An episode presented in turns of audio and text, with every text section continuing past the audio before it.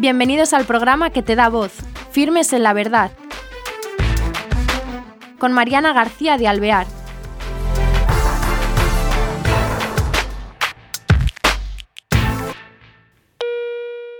Hola queridos oyentes, bienvenidos a este nuevo programa de Firmes en la Verdad. Hoy tenemos con nosotros a un cantante famoso católico que se llama Fernando Leiva, él es chileno y quizá en España no lo conozcan tanto, ahora ya sí. Él es muy querido y escuchado en su Chile natal. Eh, tiene mucho éxito, no hay evento que no vaya, católico. Su música, aparte de que ha ganado eh, pues galardones, es como el, el, el encuentro continental de jóvenes se canta su música. Él está casado, tiene tres hijos y hoy, aunque él es ingeniero, ¿eh? canta también, ya nos contará cómo lo hace. Y sin más, entramos en contacto con Fernando Leiva. Hola, ¿cómo están todos?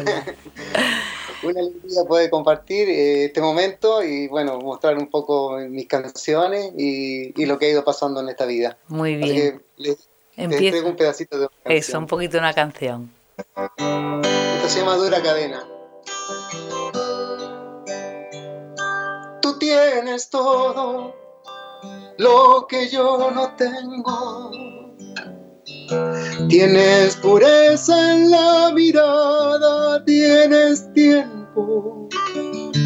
Tú tienes sangre y sed de justicia. Y la palabra está en tus venas dura cadena la que me impide salir a conocer la luz del día. Dura cadena la que me impide salir a conocer la luz del día. Tú tienes claro lo que es respirar profundo, sin aspirar lo que despide este mundo.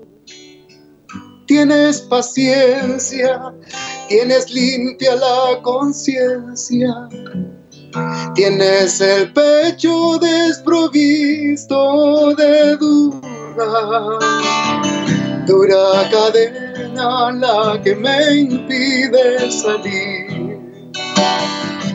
a conocer la luz del día. Dura cadena la que me impide salir a conocer la luz del día.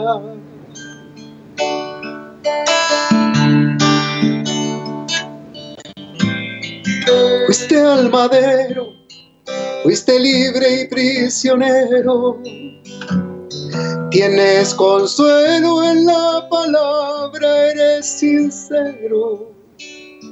Compartes todo y por todos te entregaste.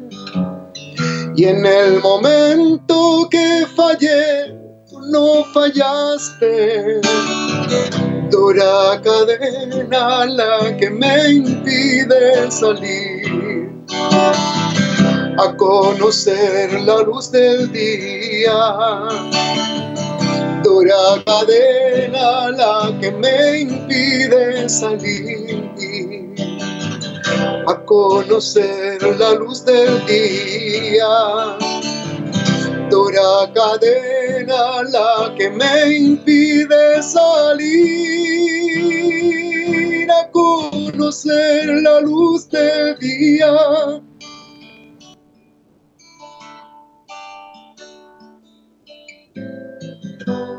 tienes todo todo me lo das.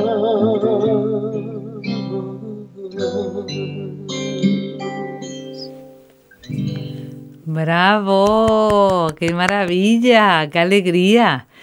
A ver, Fernando, se nos ha hecho cortísima, pero cuéntanos, háblanos de ti, como un ingeniero, ¿eh? Decide seguir una vocación por la música? ¿Has dejado de, de trabajar como ingeniero? ¿Te dedicas solamente a la música?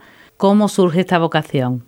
Yo, la verdad, eh, entré a la universidad ya bastante tarde en cuanto a edad, a los 33 años. Fíjate. Entré a la universidad casado ya con tres hijos, después de haber vivido una historia bastante eh, sabrosa en términos de, de, batallar diariamente para sacar adelante la familia, que junto a mi esposa, Silvia, eh, desarrollamos más de 38 oficios para poder eh, eh, sacar adelante todo. Y cansados un poco de todo eso, de ir y venir, de, de, de, los tumbos de la vida, eh, decidimos que la única alternativa era estudiando, eh, sacando una carrera profesional y poder conseguir un trabajo que me pudiera dar estabilidad y poder educar a los hijos. Así que decidimos juntos que yo tenía que entrar a la universidad y el año 94 ingreso a la Universidad Católica de Concepción a estudiar ingeniería portuaria.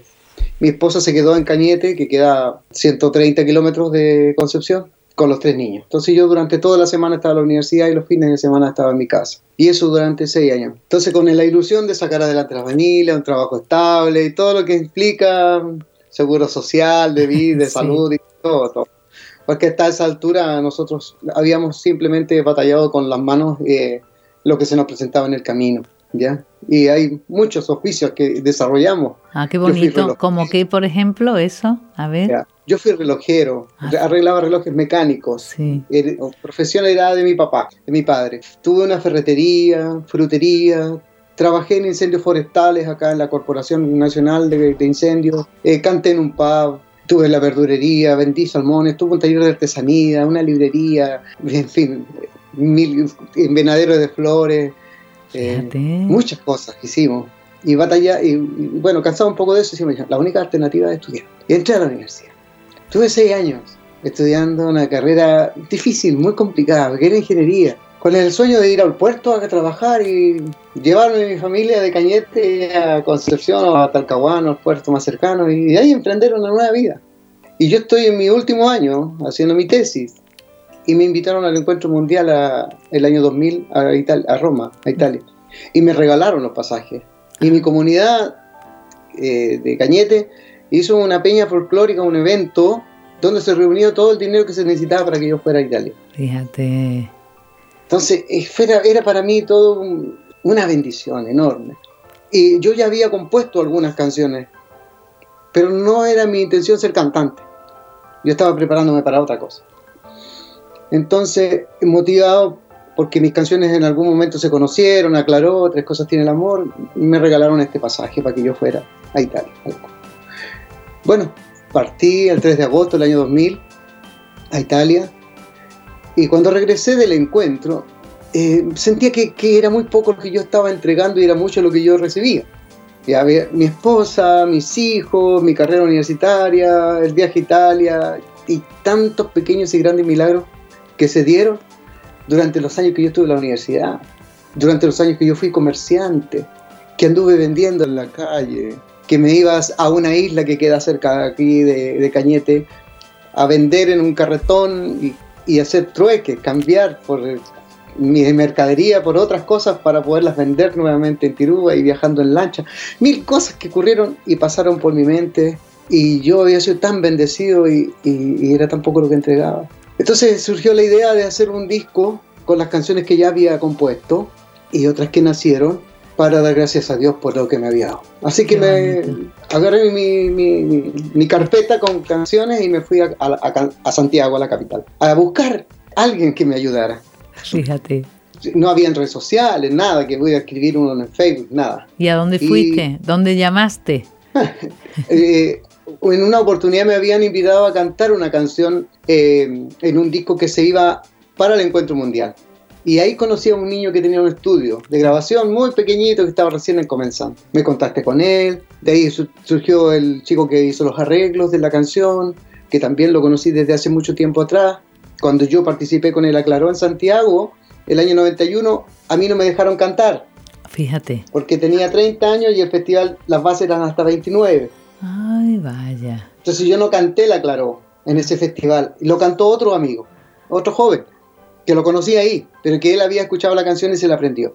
Hicieron un grupo y la cantaron ellos. Y desde ahí pasaron 10 años y me encuentro nuevamente con él. Y él hizo los arreglos del disco. Apareció otro niño que hizo la carátula, por estas cosas de Dios que van, uno se sienta a tomar un té con un grupo de amigos y nos falta el que está ahí y sabe del dato del otro y, y se arma. Es impresionante cómo la providencia va poniendo en el camino las cosas. Salió el disco, y recorrí Santiago vendiendo mi disco para poder pagarle a la gente, todos los que trabajaron. Y vine a mi parroquia, dije, Señor, gracias por todo lo que me has dado, este es el disco y yo vuelvo a lo mío.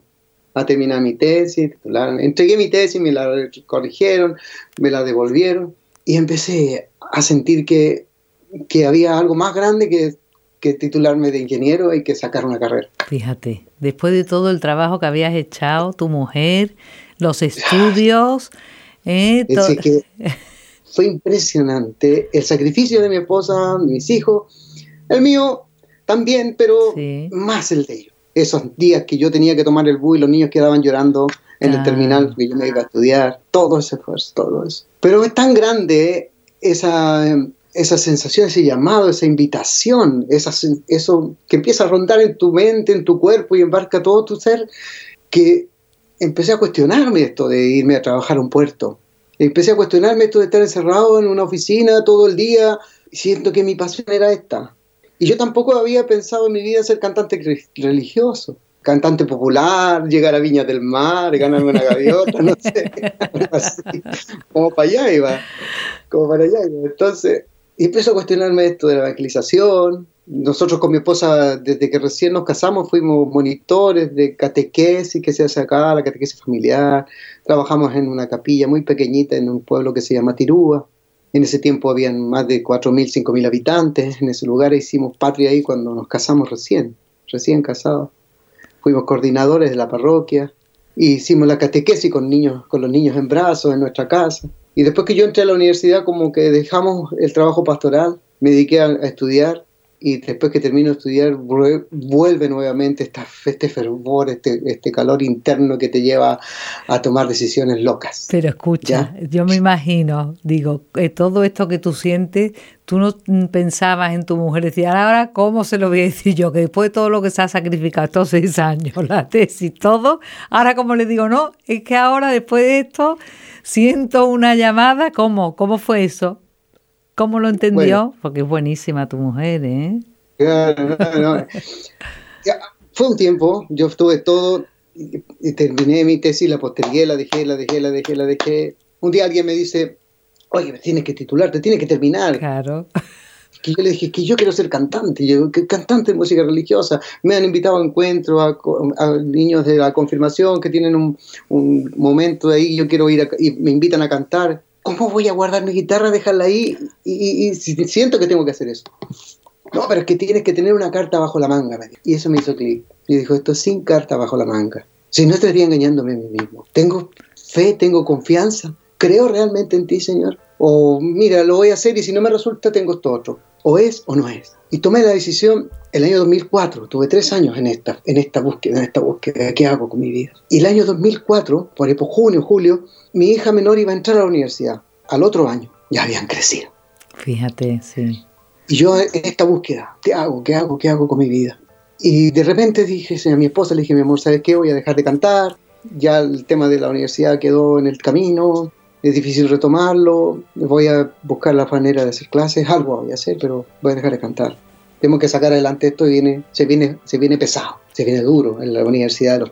Y en esta búsqueda voy generalmente paso mucho al templo a la adoración al a, oración ante el Santísimo y todo. Y con él he conversado todo esto y él, él me entiende, él conoce todo, todo mis miedos y toda mi locura.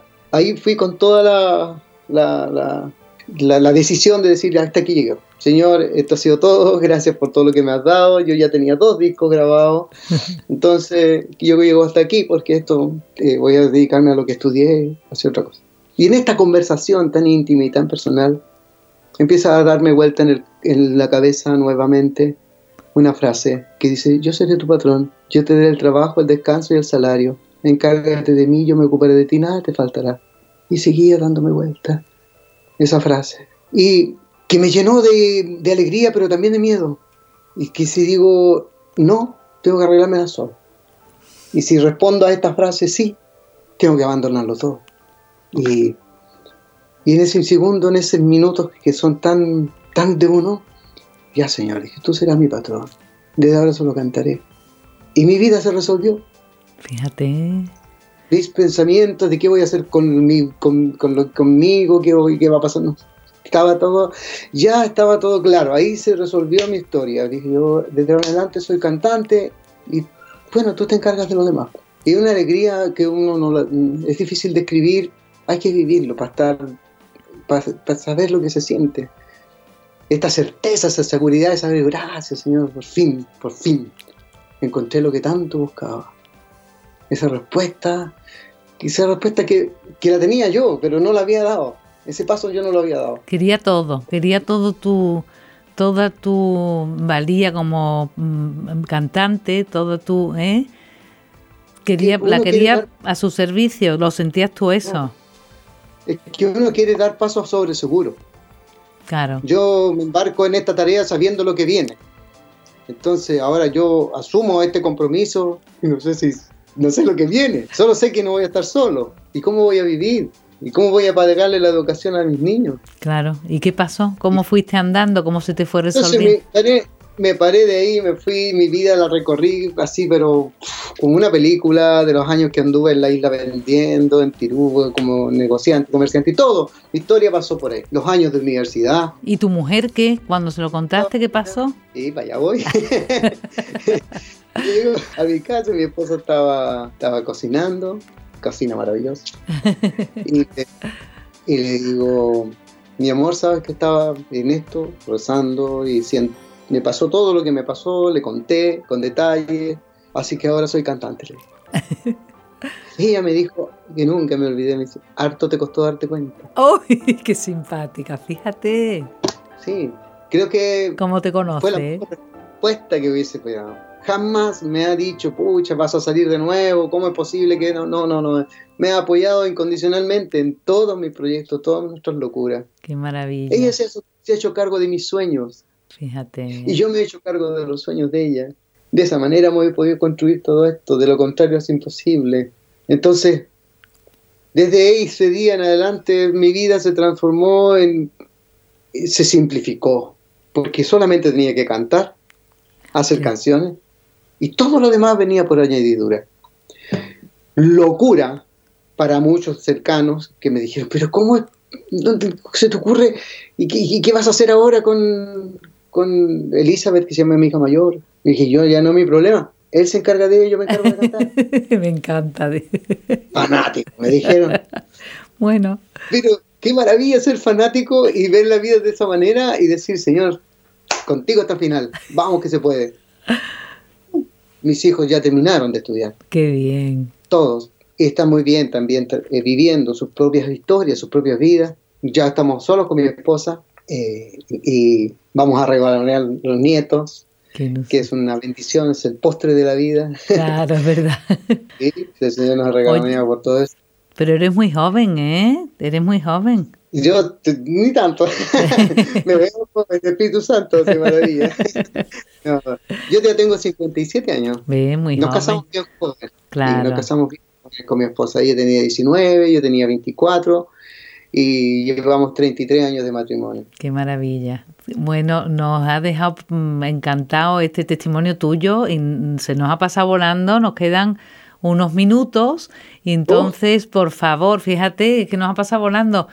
Mm, Te agradezco muchísimo el tiempo que nos has dado, toda la historia que nos has contado tan preciosísima y tan valiosa, porque es verdad cuántas veces no nos sabemos poner ante Dios y con, esa confianza y con eso que tu mujer veía, pero con esa limpieza para que Él lea nuestro corazón y nos llene de lo que Él quiere, eh, su voluntad, no solo darnos cuenta de su voluntad. Entonces ha sido precioso lo que nos has contado, pero quería que te despidieras con una canción, por favor. Un pedacito para no... Para no Eso, sí.